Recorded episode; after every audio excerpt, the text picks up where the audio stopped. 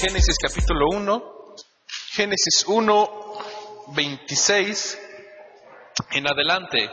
Y el tema de hoy de la enseñanza es el trabajo, su origen. Si tú pensabas que la Biblia no habla del trabajo, si tú pensabas que el trabajo es una maldición, es algo, un invento que solo lo hacen para esclavizarnos y es como, no, no puede ser, ¿por qué tengo que trabajar? El trabajo tiene su origen, y bien lo describe la palabra, aquí en Génesis 1. Génesis 1, vamos a hablar el día de hoy del trabajo. Tú decías, vengo a la iglesia y vamos a hablar del trabajo, si lo que no quiero es pensar ya ni en mis compañeros, ni en mis jefes, ni en todo el problema que conlleva el tener que trabajar. Pero es una bendición. Vamos a ver qué, qué tiene que ver, qué tiene que hablar la palabra y nos enseña a nosotros acerca de este tema tan importante, el trabajo. Todos aquí en algún momento hemos estado desempleados, algunos están, y tú reconoces la, necesidad de, oye, si yo tuviera un ingreso, no atravesaría esto que estoy atravesando. A lo mejor, a causa de la falta del trabajo, se han desarrollado problemas matrimoniales, problemas familiares que han desencadenado en, circunstancias bien desagradables. Pero ¿qué tiene que decir la Biblia del trabajo? Y vamos a leerlo, Génesis 1, 26. Acompáñenme ahí a Génesis 1, 26. Hace ocho días vimos acerca de que Dios hizo al hombre a su imagen y semejanza. Y hoy continuamos leyendo estos versículos. Y dice así, Génesis 1, 26. Entonces dijo Dios, hagamos al hombre a nuestra imagen conforme a nuestra semejanza, y señoree en los peces del mar, en las aves de los cielos, en las bestias, en toda la tierra y en todo animal que se arrastra sobre la tierra. Y creó Dios al hombre a su imagen, a imagen de Dios lo creó, varón y hembra los creó. Y los bendijo Dios y les dijo, fructificad y multiplicaos, llenad la tierra y sojuzgadla señorear en los peces del mar, en las aves de los cielos y en todas las bestias que se mueven sobre la tierra. Y dijo Dios, he aquí que os he dado toda planta que da semilla, que está sobre la tierra, y todo árbol en que hay fruto y que da semilla, os serán para comer, y a toda bestia de la tierra, y a todas las aves de los cielos, y a todo lo que se arrastra sobre la tierra, en que hay vida, toda planta verde, les será para comer. Y fue así. Y vio Dios todo lo que había hecho y he aquí que qué? Era bueno, pero qué? Bueno en gran manera. Y fue la tarde y la mañana del día sexto. Capítulo 2. Fueron pues acabados los cielos y la tierra y todo el ejército de ellos. Y acabó Dios en el día séptimo la obra que hizo y reposó el día séptimo de toda la obra que hizo. Y bendijo Dios el día séptimo y lo santificó porque en él reposó de toda la obra que había hecho en la creación. Vamos a orar. Señor, bendito seas. Gracias por tu palabra, por esto que has escrito. Glorifícate en esta enseñanza. Háblanos y bendito sea tu nombre, Padre. En el nombre de Jesús. Amén. El origen del trabajo. Como estamos viendo, el origen del trabajo es bíblico. El trabajo es bíblico. Dios fue quien estuvo primero trabajando durante seis días. Y como lo leímos, al séptimo día Dios descansó. La siguiente proyección, por favor. El origen del trabajo está descrito en Génesis.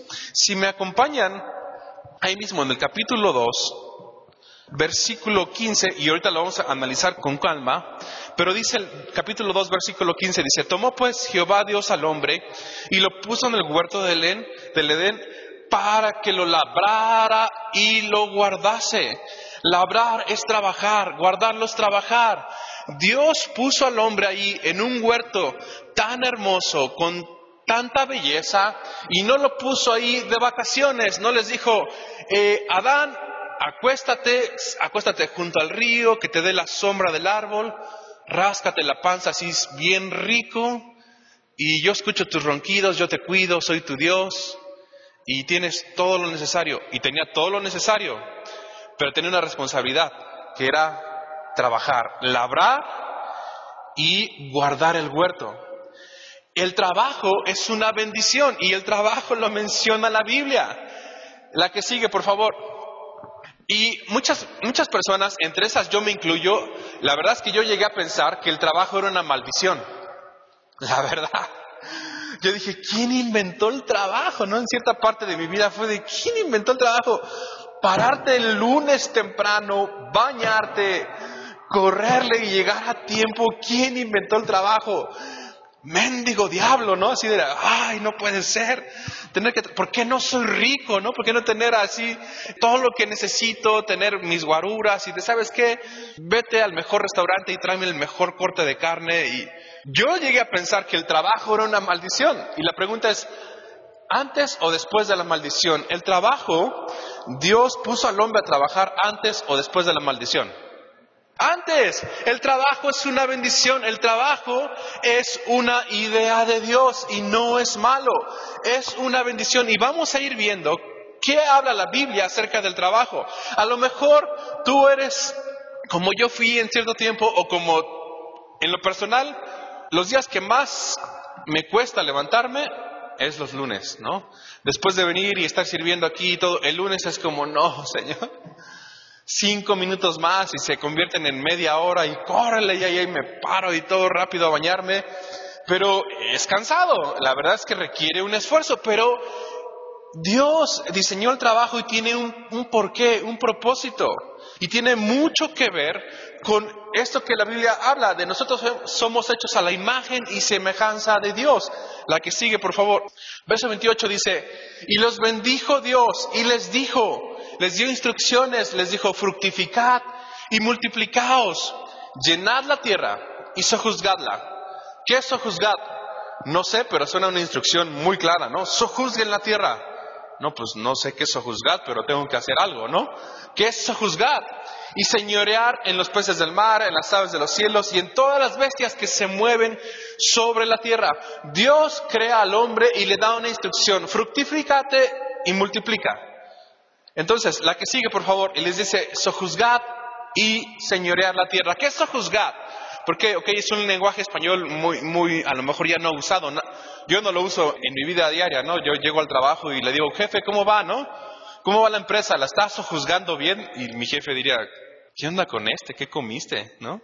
¿Por qué estás hablando de sojuzgar, no?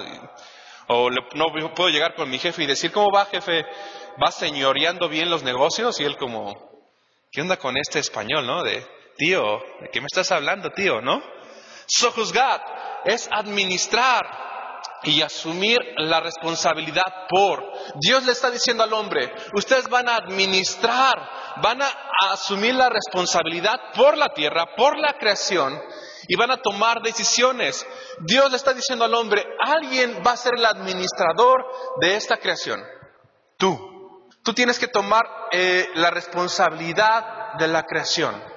Dios le está dando al hombre una responsabilidad y también dice el verso 28, y señorear, ¿qué señorear? Es dominar, es ejercer control y disciplina. Y es lo que Dios le está dando la facultad al hombre que haga, que sea un buen administrador, que tenga la responsabilidad de la creación, que domine sobre ella, que tenga un control, que tenga disciplina sobre lo que Él creó. Entonces, eso es lo que Dios le puso en el paquete. Aquí estás. Al hombre, conforme a la imagen y semejanza, iba a ser un administrador en la creación, iba a tener dominio sobre la creación. y la verdad es que hasta la fecha lo vemos. Hemos hecho un relajo con la creación, ¿no? Está totalmente contaminado el planeta, hemos eh, no sido buenos administradores de donde Dios nos puso, eh, hay ya especies que ya han desaparecido. Esto ha sido como una mala administración, ¿no? Pero Dios, como vimos en el verso, todo lo que hizo fue bueno en gran manera y nos, delega la responsabilidad. La que sigue, por favor, verso 31.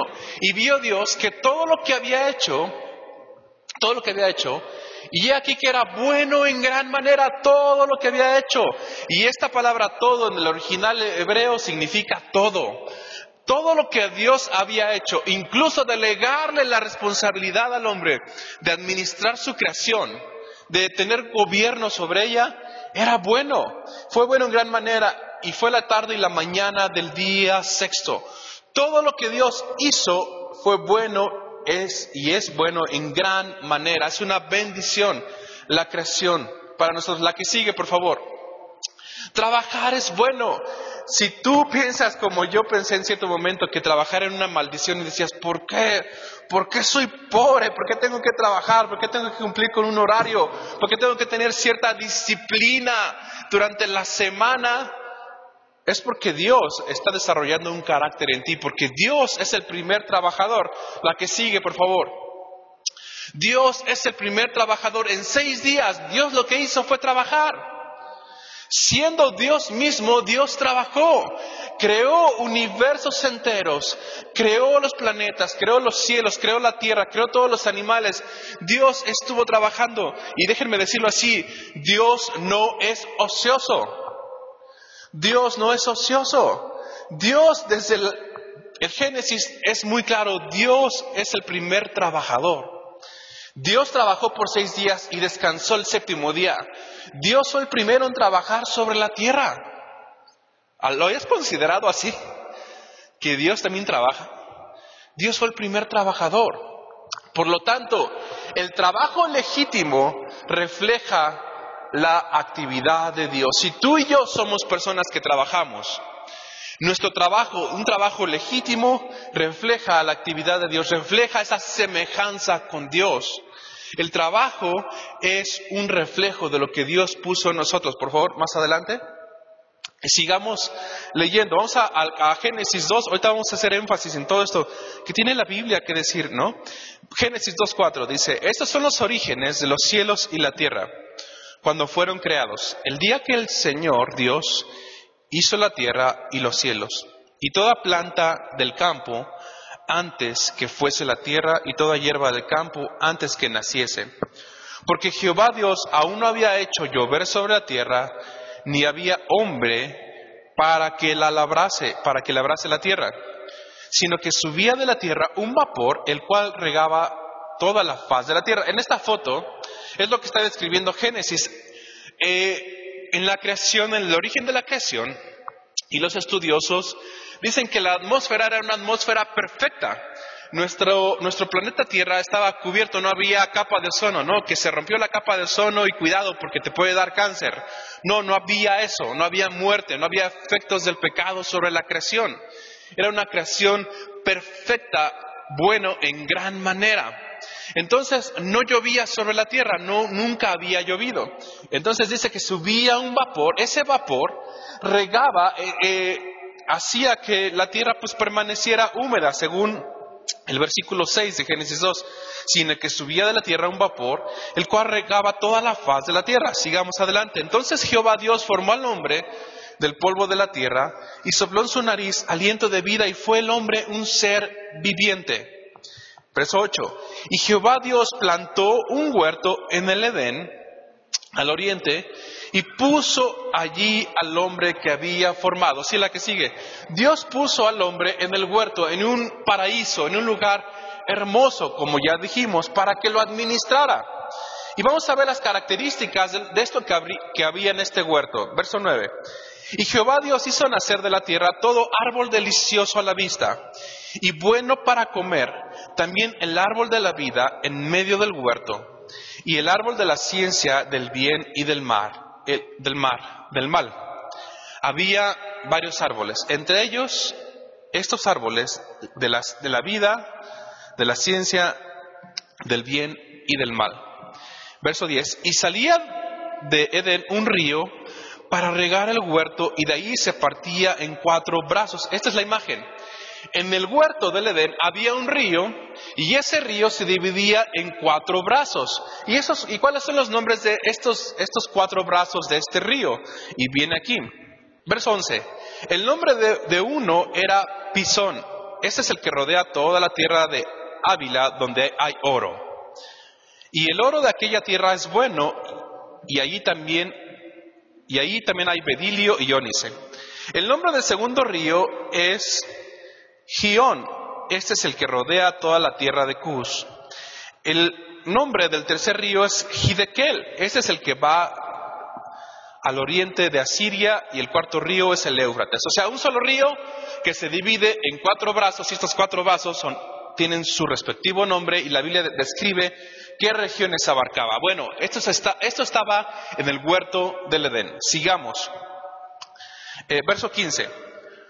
Tomó pues Dios al hombre y lo puso en el huerto del Edén, en este lugar hermoso, eh, para que lo labrara y lo guardase, no para que estuvieran ahí como en un centro vacacional nada más, aventándose al río y dándose su chapuzón, aunque seguro lo pudieron haber hecho, pero también como administradores del lugar donde Dios los puso, como administradores de esa creación, tenían una responsabilidad tenían que guardar, tenían que labrar el lugar. Verso 16. Y mandó Jehová Dios al hombre diciendo, de todo árbol del huerto podrás comer. Verso 17. Mas del árbol de la ciencia del bien y del mal no comerás, porque el día que de él comieres, ciertamente morirás. Dios le está dando una instrucción, le está poniendo reglas, le está eh, dando estas reglas por su propio bien. Le está diciendo, no comas de ese árbol, porque si comes de él vas a morir. Tú que vas a ser el administrador de la creación, tú que tienes dominio, gobierno sobre mi, creación, esta es la regla. No comas de ese árbol. Va a haber consecuencias. Verso 18. Y Jehová Dios dijo, no es bueno que el hombre esté solo, le haré ayuda idónea para él. Dios puso junto con el hombre a la mujer. Y déjenme les digo, mujeres, Aquí hay muchas que a lo mejor dicen, no, ¿en qué trabajas? Y, pueden contestar, no, yo no trabajo. Entonces, ¿qué haces? Soy ama de casa. Pero la verdad es que lo que ahorita vamos a ver, los versículos que vamos a ver acerca del trabajo también las incluyen ustedes. Ustedes muy, muy bien lo saben. Lo que es el trabajo en casa y es muy agotador y es muy exigente. ¿Y sabes?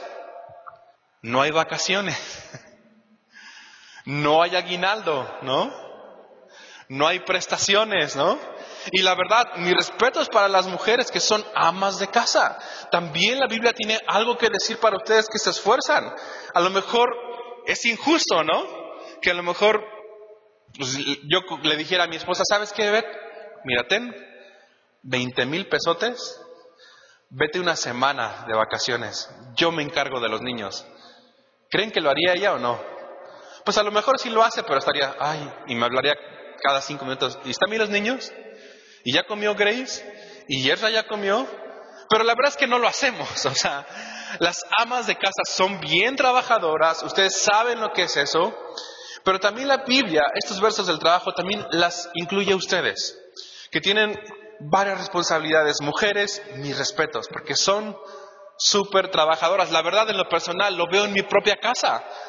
Yo ya estoy luego ya bien cansado, llego del trabajo bien cansado y ver qué onda, de, dónde se desconecta, porque tiene muchas cosas que hacer y que si no es meter la, ropa a la lavadora y que atender a los niños y luego atenderme a mí, que tengo hambre. La verdad es que este tema del trabajo también les incluye a ustedes. Dijo, no es bueno que el hombre esté solo, le, le haré ayuda idónea. ¿Y saben? Qué bendición ustedes mujeres son una gran ayuda para los hombres. Si tu mujer en tu mente te, tenías esa mentira o esos pensamientos o esas palabras que a lo mejor alguien, alguien te dijo para lastimarte de, ¿eres una inútil? No. La Biblia te describe a ti mujer como ayuda idónea. Pero eh, continuemos, la siguiente por favor. El trabajo tiene que ver con responsabilidad. Verso 15, Dios le dio una responsabilidad al hombre, dice, tomó pues Jehová Dios al hombre y lo puso en el Edén para que lo labrara y lo guardase, le, delegó una responsabilidad. El trabajo es para hacer de nosotros gente responsable. Y déjame, te pregunto, y, y creo que vas a estar de acuerdo conmigo, ¿todos conocemos gente que anda viviendo en las calles? ¿Hemos visto a alguien así? ¿Cuál es la característica de, estas personas que viven en, las calles? No les gustan las responsabilidades. Por ejemplo, cuando estábamos chicos, mi mamá encontró a un niñito en la calle. Tenía como ocho o nueve años este niñito. Y ella sintió así tal compasión que lo llevó a vivir a la calle. Era un niño de la calle y lo llevó a la casa. olían súper mal sus pies, estaba bien mugrosito. Y nosotros dijimos, pues está chido, vamos a tener un hermanito, qué bueno que va a estar aquí con nosotros. Se bañó, le dimos ropa nueva, bueno, mi mamá, ¿no? Pero, ¿saben? No aceptó tener responsabilidades. No aceptó tener responsabilidades, a lo mejor de te toca hacer tu cama, te toca limpiar esta área de la casa. No, el trabajo forma en nosotros ese sentir de responsabilidad, nos da un carácter, nos forma como gente responsable.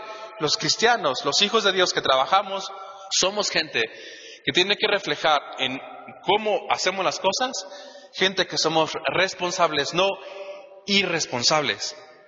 Una persona responsable es una persona digna de confianza. Siguiente, por favor. Tiene que ver con responsabilidad del trabajo y como lo escribe en, Génesis, también tiene que ver con productividad.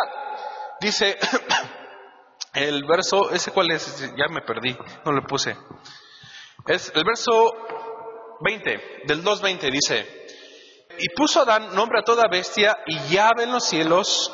Sí, es ese, sí. No, el 19, perdón. Jehová Dios formó al hombre. Jehová Dios formó pues de la tierra toda bestia del campo y toda ave de los cielos y las trajo a Adán para que viese cómo las había de llamar. Tenía que ser productivo Adán. Y todo lo que Adán llamó a los animales vivientes, ese es su nombre. Y las trajo Adán para que viese cómo las había de llamar y todo lo que Adán llamó a los animales vivientes, ese es su nombre. Adán fue productivo, tuvo una responsabilidad y en su responsabilidad fue una persona productiva. ¿Y saben qué también hizo su chamba Adán? ¿Alguien de aquí ignora lo que es un león? Levante su mano y no, yo no sé de qué están hablando. ¿Un león? ¿Qué es eso? ¿Alguien de aquí ignora lo que es un elefante? ¿Alguien? Y no, nunca en mi vida sé lo que es un elefante, ¿no? Así de bien hizo su chamba Adán. Así de productivo fue, porque tuvo que ponerle nombre a los animales y hasta la fecha los conocemos. Todos sabemos lo que es un perro, ¿verdad? Lo que es un gato, lo que es un elefante, lo que es una jirafa, lo que es un delfín. Adán fue el encargado de que su trabajo fuera un trabajo productivo y lo hizo bien. Ese es el trabajo. Nuestro trabajo tiene que reflejar una productividad. Y es lo que la Biblia, lo que Dios le estaba dando de responsabilidad a Adán. Adán, sé un hombre productivo, ponle nombre a los animales que he creado. La que sigue, por favor. El trabajo en la Biblia también tiene que ver con calidad. Verso 20. Y puso Adán nombre a toda bestia y llave de los cielos y a todo ganado del campo mas para Adán no se halló ayuda idónea para él. Y puso nombre a toda bestia, hizo su trabajo con calidad. Sabemos lo que es, lo que es un águila, sabemos lo que es un pavo real, sabemos lo que es un gallo, un guajolote, ¿no? Aunque a veces en el idioma cambie, pero sabemos, Adán hizo su trabajo con calidad. Y saben, hablando de hacer su trabajo con calidad, por si Ustedes no lo sabían. Nuestro Señor Jesucristo, antes de empezar su ministerio, que lo empezó a los 30 años, ¿qué creen que hizo desde niño a los 30 años? Antes de empezar a predicar en las regiones donde él anduvo. ¿Qué hizo nuestro Señor Jesucristo? Trabajó. ¿Saben que el Señor Jesucristo fue carpintero? ¿Que José, su padre, era carpintero? ¿Cómo creen que el, trabajo de carpintería de nuestro Señor Jesucristo habrá sido hecho? mala calidad. No, no, no contrates a Jesús, no, que Jesús se dedica a predicar, porque qué malos muebles hace. ¿Creen que esa hubiese sido la opinión de la gente?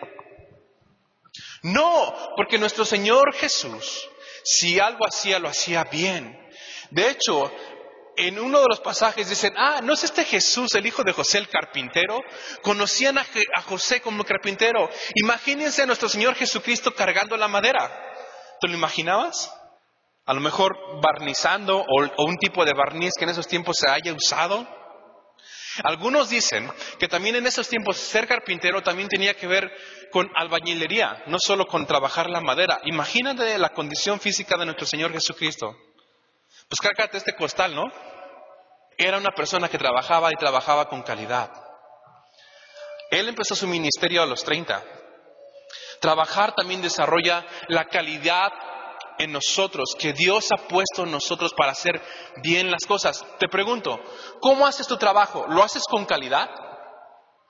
A lo mejor tienes un oficio.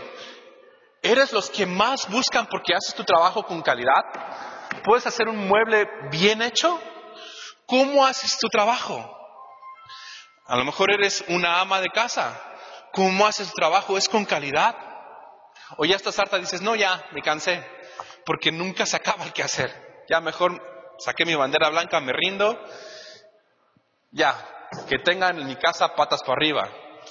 Pero ¿cómo nuestro Señor Jesucristo trabajó? ¿En dónde trabajas? ¿Cómo trabajas?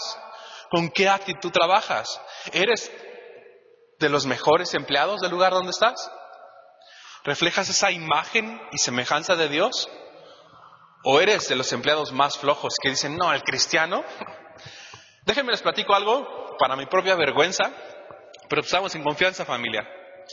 Cuando yo tenía, no sé, como 20 años, eso hace tres años atrás, cuando tenía como 20 años, un amigo mío, muy buen amigo, me contrató en una empresa que se dedicaba a revisar la calidad, el control de calidad de productos eh, de Walmart, de supermercados, y entre esos, las bolsas de empaque. Ves que pues, tú, llegas a, Walmart, a cualquier centro comercial y pues, pides tu bolsita de plástico. Bueno, yo con este amigo, nuestra responsabilidad era checar, tenías como un aparatito que lo ponías en la bolsa y te daba eh, la calidad del grosor de la bolsa, si no se iba a romper fácilmente, ¿no?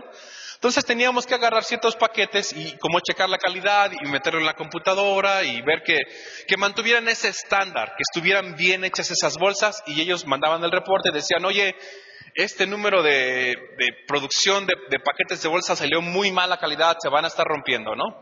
Bueno, y yo estuve ahí contento, era ya por lo más verdes, ahí trabajaba con mi amigo, él, me recomendó ahí, pero era de esos tiempos en que también yo tenía eh, un gran anhelo, una gran pasión por Dios. Eh, yo conocí del Señor a los 14 años.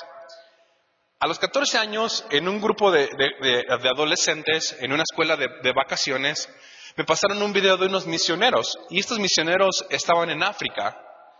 Y lo que estos misioneros hicieron en África fue eh, cavar un pozo y con ese pozo, del agua que salía, distribuyeron agua en todo el poblado, ¿no? Y ellos así de, wow, qué bendición. O sea, trajeron un bien a la comunidad. Y desde, esos, desde los 14 años yo decía, wow, yo quiero ser misionero. Está súper chido eso, eso que hacen.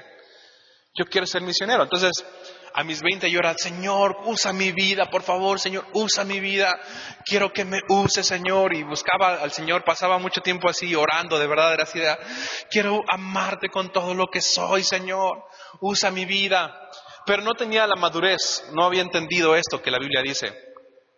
Y un día en la mañana me despierto, yo dije, Señor, yo quiero buscarte, ¿por qué tengo que ir a trabajar? Yo aquí podría estar orando esas ocho horas en lugar de estar ocho horas en el trabajo. Por eso yo pensaba que era una maldición, ¿no? Ah, la maldición del trabajo no me deja disfrutarte, Dios. Yo bien religioso, bien, no sé, qué fumaba, ¿no? Entonces, eh, no está mal buscar a Dios y, orar, pero tampoco está mal trabajar, ¿no? ¿Y saben qué hice? Ese día en que yo sentí la presencia de Dios ahí en mi cuarto, dije, no, no voy a trabajar. Eso es del diablo, ¿no?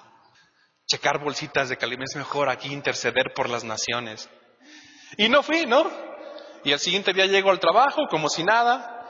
Mi escritorio estaba súper cerca del de la dueña, ¿no? Y no dije nada, ¿no?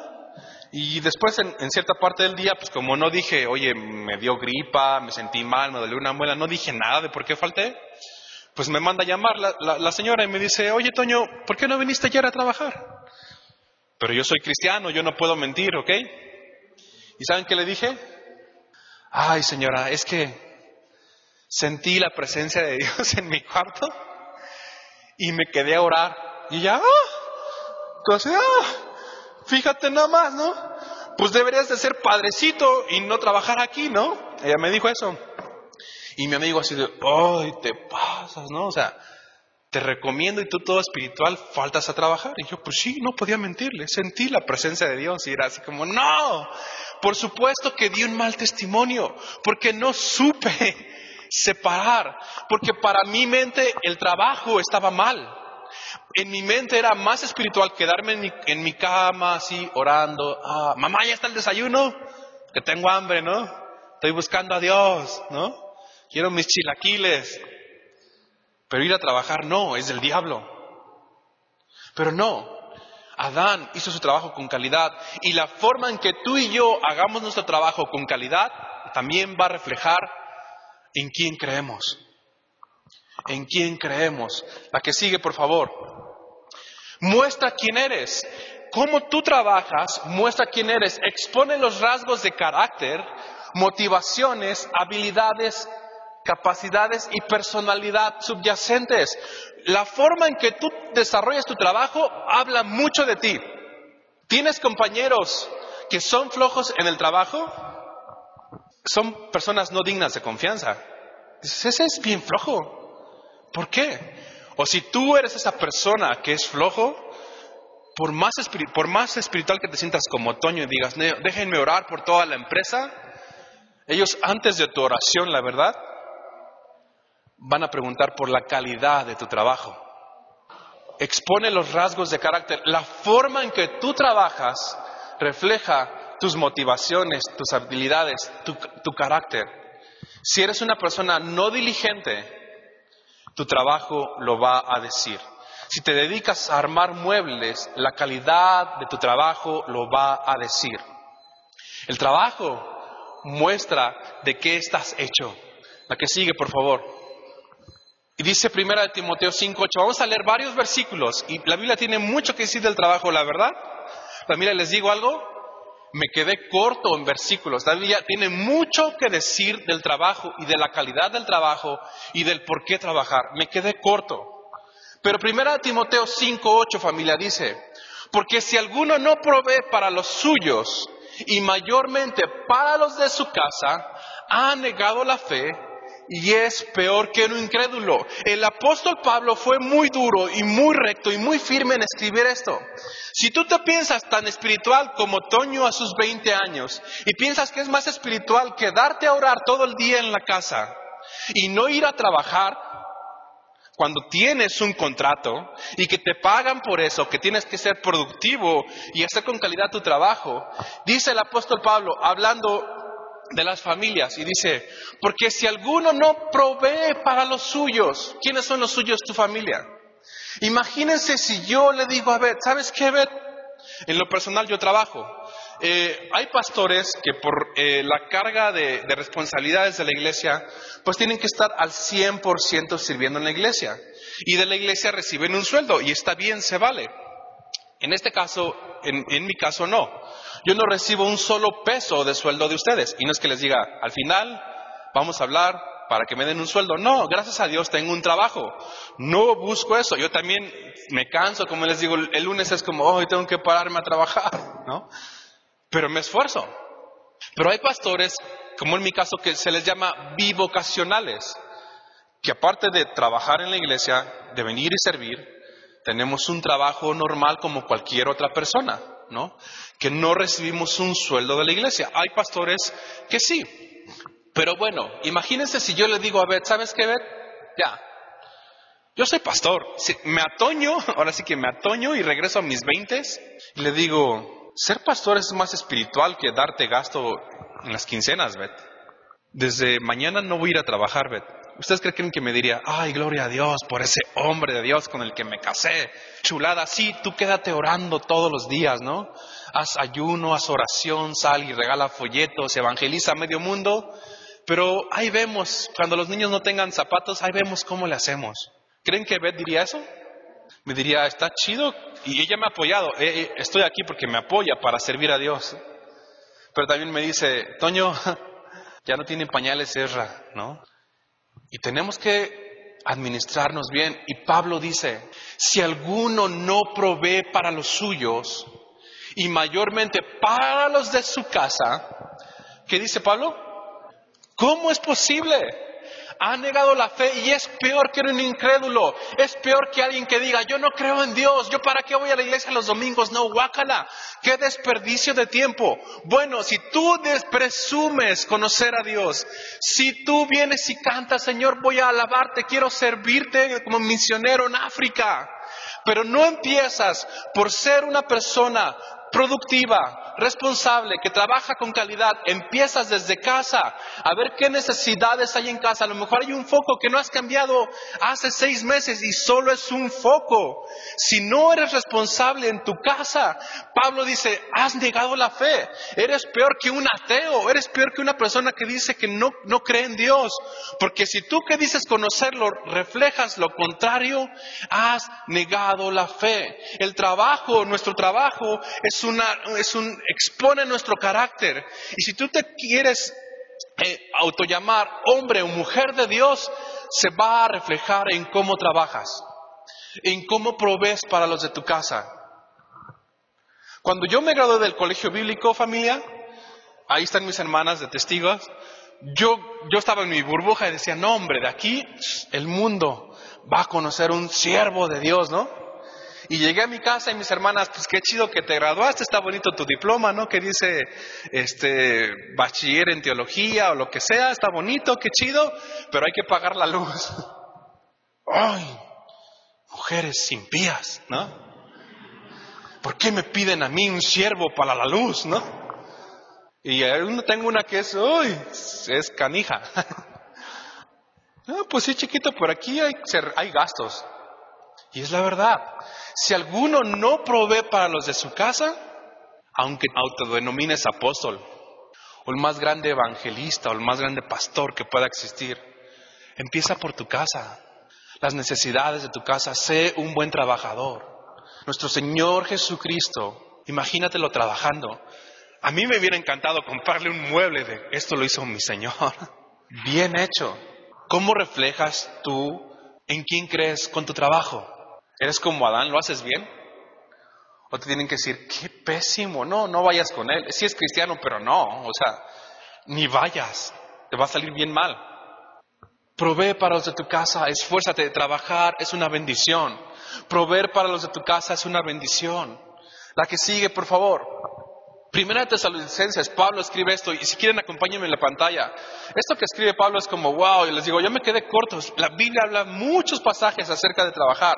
Y Pablo, Pablo puede ser considerado el más grande misionero que la Biblia registra, un hombre de Dios que llamó como uno de sus apóstoles, que tuvo un impacto súper impresionante en ese entorno en el cual él creció. Pablo escribe esto.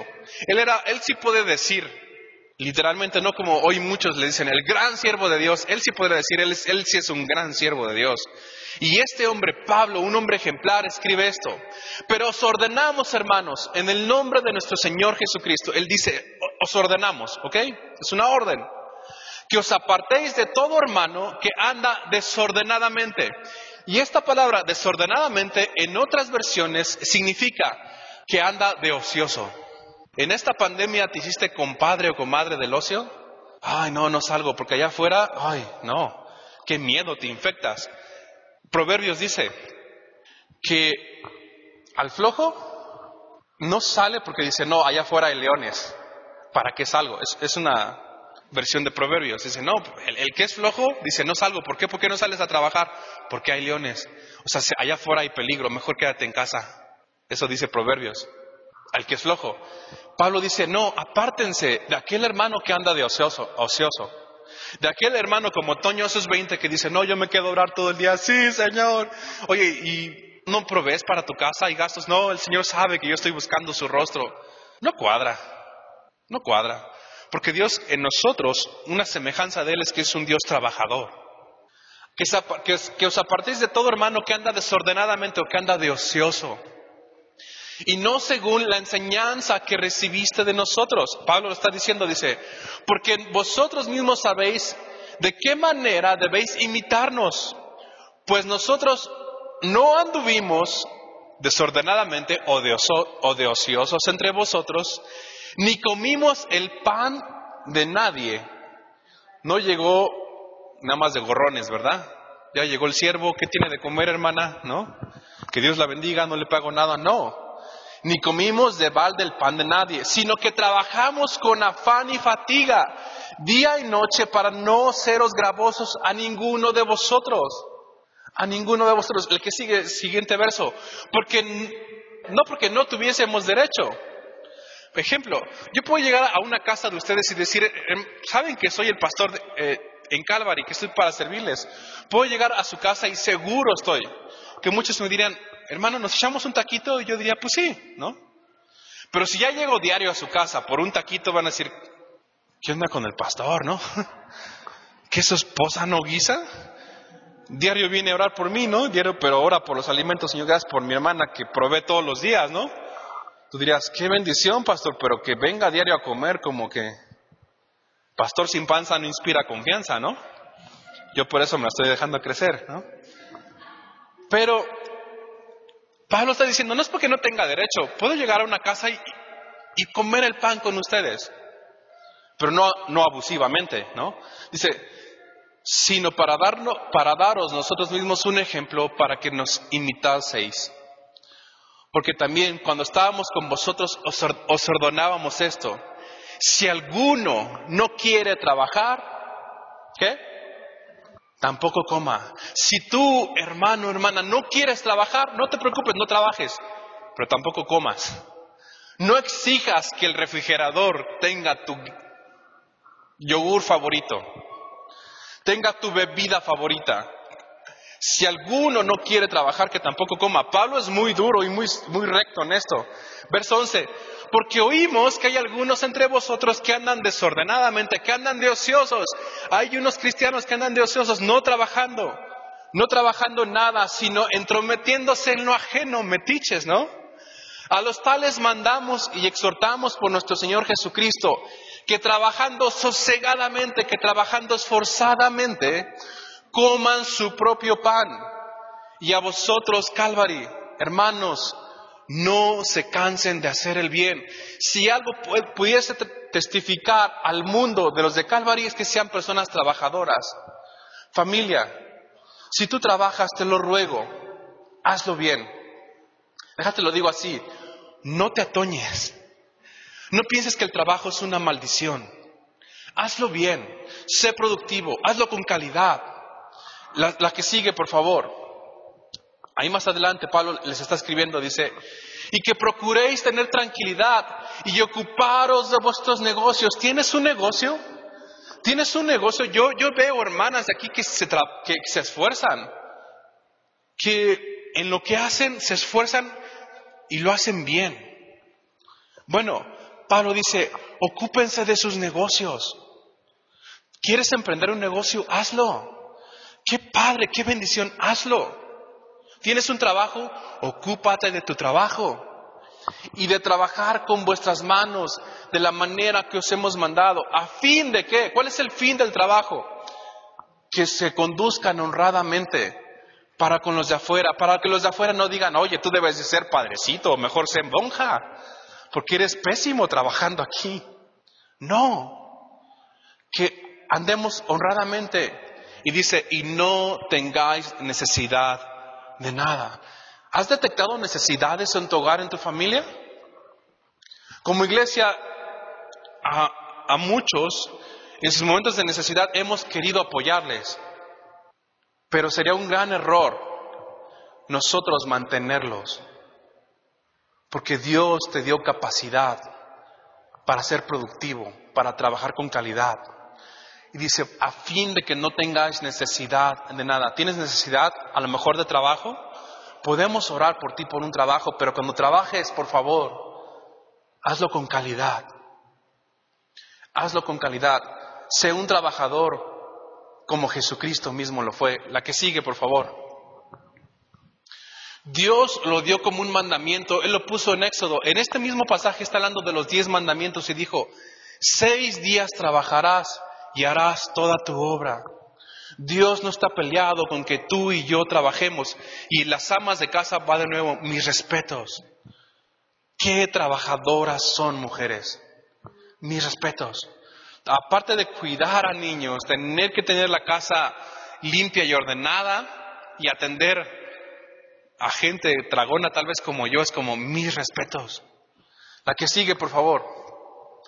Dios dio el trabajo para compartir con el, necesitado. Y aquí habla de pasajes así, dice, en todo os he enseñado que trabajando así se debe ayudar a los necesitados. Sabes que si tú trabajas y recibes un ingreso por eso, no solamente tienes que pensar en ti, hablando del trabajo bíblicamente, debes de pensar en los necesitados. ¿Cuándo fue la última vez que tú con tus ingresos dijiste, sabes qué? Conozco a una persona o a un ministerio que necesita un apoyo. Yo quiero apoyar a eso. ¿Alguna vez con tu sueldo te has despojado de algo, de 100 pesos, para ayudar a alguien con necesidad? ¿Lo has hecho?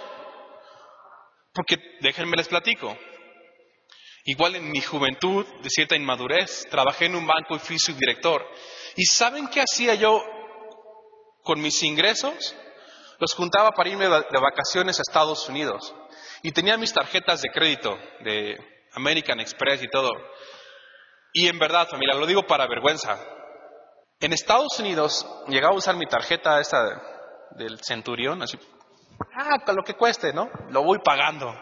Al fin tengo mi ingreso cada 15 días. Llegué a comprarme ropa en Estados Unidos que nunca usé. Pero con los, mis compañeros de trabajo yo quería tener ese tema, ¿no? ¿A dónde fuiste de vacaciones? Ah, no, pues me fui de vacaciones a Estados Unidos. Sí. Ay, me compré una ropa y, ni, usé. A veces me la compraba y después decía, creo que a mí ni se me veía bien, ¿no? Como dicen, de la moda lo que te acomoda. Y a mí ni se me veía chida y era de, solo por mantener un estatus con mis compañeros. Pero el trabajo bíblico es diferente. Cuando tú trabajas no es para ser egoísta, sino que para que pienses en ayudar a los necesitados. Dice, y recordar las palabras del Señor Jesús que dijo, más bienaventurado, hay más dicha, hay más felicidad en dar que en recibir. Hay mucha gente, y tristemente, que ha usado incluso a los ministerios cristianos que se dedican a dar ayuda que solo los ven como, dame, dame, dame, ¿qué me vas a dar? Dame, ¿qué me vas a dar? Pero la Biblia dice, es más bienaventurado dar que recibir. Es más, más bienaventurado tú que tienes un ingreso, puedas apoyar a otro y decir, no, no estoy siendo egoísta, no quiero hacer lo que Toño hacía. No quiero írmelo a gastar en Estados Unidos y comprarme ropa para tener un estatus, sino ahora mi mente cambia y digo, Señor, con, esto, con este ingreso, ¿cómo puedo ayudar a alguien? ¿Hay alguien con necesidad? ¿O estás escuchando en la plática a alguien que dice, ¿sabe qué, hermano? He buscado trabajo, llevo seis meses buscando trabajo. No tengo para el doctor de mi hijo. Familia, Dios me quitó lo orgulloso y lo payaso que fui, porque la verdad es que así era. Y me llevó un tiempo, en mi, último año de estudiante en el colegio bíblico, a una comunidad de gente que habla mixteco, que viven entre palos de escoba que sus paredes son bolsas de, basura. Y ahí Dios me llevó por un año a estar llevando la palabra y yo no tenía un solo peso de ingresos porque era estudiante. Y una ocasión llegó un hombre con seis hijos, llegó con el más chiquito y me dijo, bueno, tú que vienes aquí a nuestro pueblo a predicar la palabra, sabes que mi hijo tiene seis meses de nacido y toda la noche ha tenido temperatura y no tengo para llevarlo al doctor. Tú ora por él. Y me lo puso en mis brazos. Y saben, por un lado fue de, Señor, en verdad sana a este bebé, sánalo. Toda la noche ha estado llorando. Este cuate tiene seis hijos más y no tiene para llevar a este bebé al doctor. Señor, en verdad sánalo. Y lloré por él. Señor, sánalo. Por favor, te lo ruego que lo sanes. Pero por otro lado, Dios estaba tratando conmigo, ¿sabes cómo? Me mostró que cuando yo tenía un ingreso fijo, era un egoísta. Porque no pensé en gente necesitada. Pensé en mi ropa de marca. Pensé en mis viajes. Y ahí no tenía un solo peso de entrada. Llevaba dos años de estudiante sin un solo peso de sueldo. Y sentí tan horrible no poderle decir, ¿sabes qué? Si oro por tu hijo, pero ten, aunque sea 50 pesos para que lo lleves al doctor Simi, no pude hacerlo, familia. No tenía dinero para decirle, ten, llévalo al doctor Simi, por favor. Gracias a Dios, había otro misionero de Estados Unidos que hizo una llamada y dijo, por favor, ¿nos ayudan? Necesitamos pagarle un médico a este niño. Y alguien, con su sueldo, nos mandó para que ese niño fuera atendido en un doctor. El trabajar es para ayudar también a quien tiene necesidad. ¿Cómo gastas tus ingresos? De la forma bíblica. No, pues mira, tengo el iPhone más chido, pero no ayudas a nadie. Oh, a lo mejor refleja egoísmo. El que sigue, por favor. El que hurtaba no hurte más, sino trabaje, haciendo con sus manos lo que es bueno para que tenga que compartir con el que padece necesidad. La Biblia habla de, de ser trabajador para también compartir con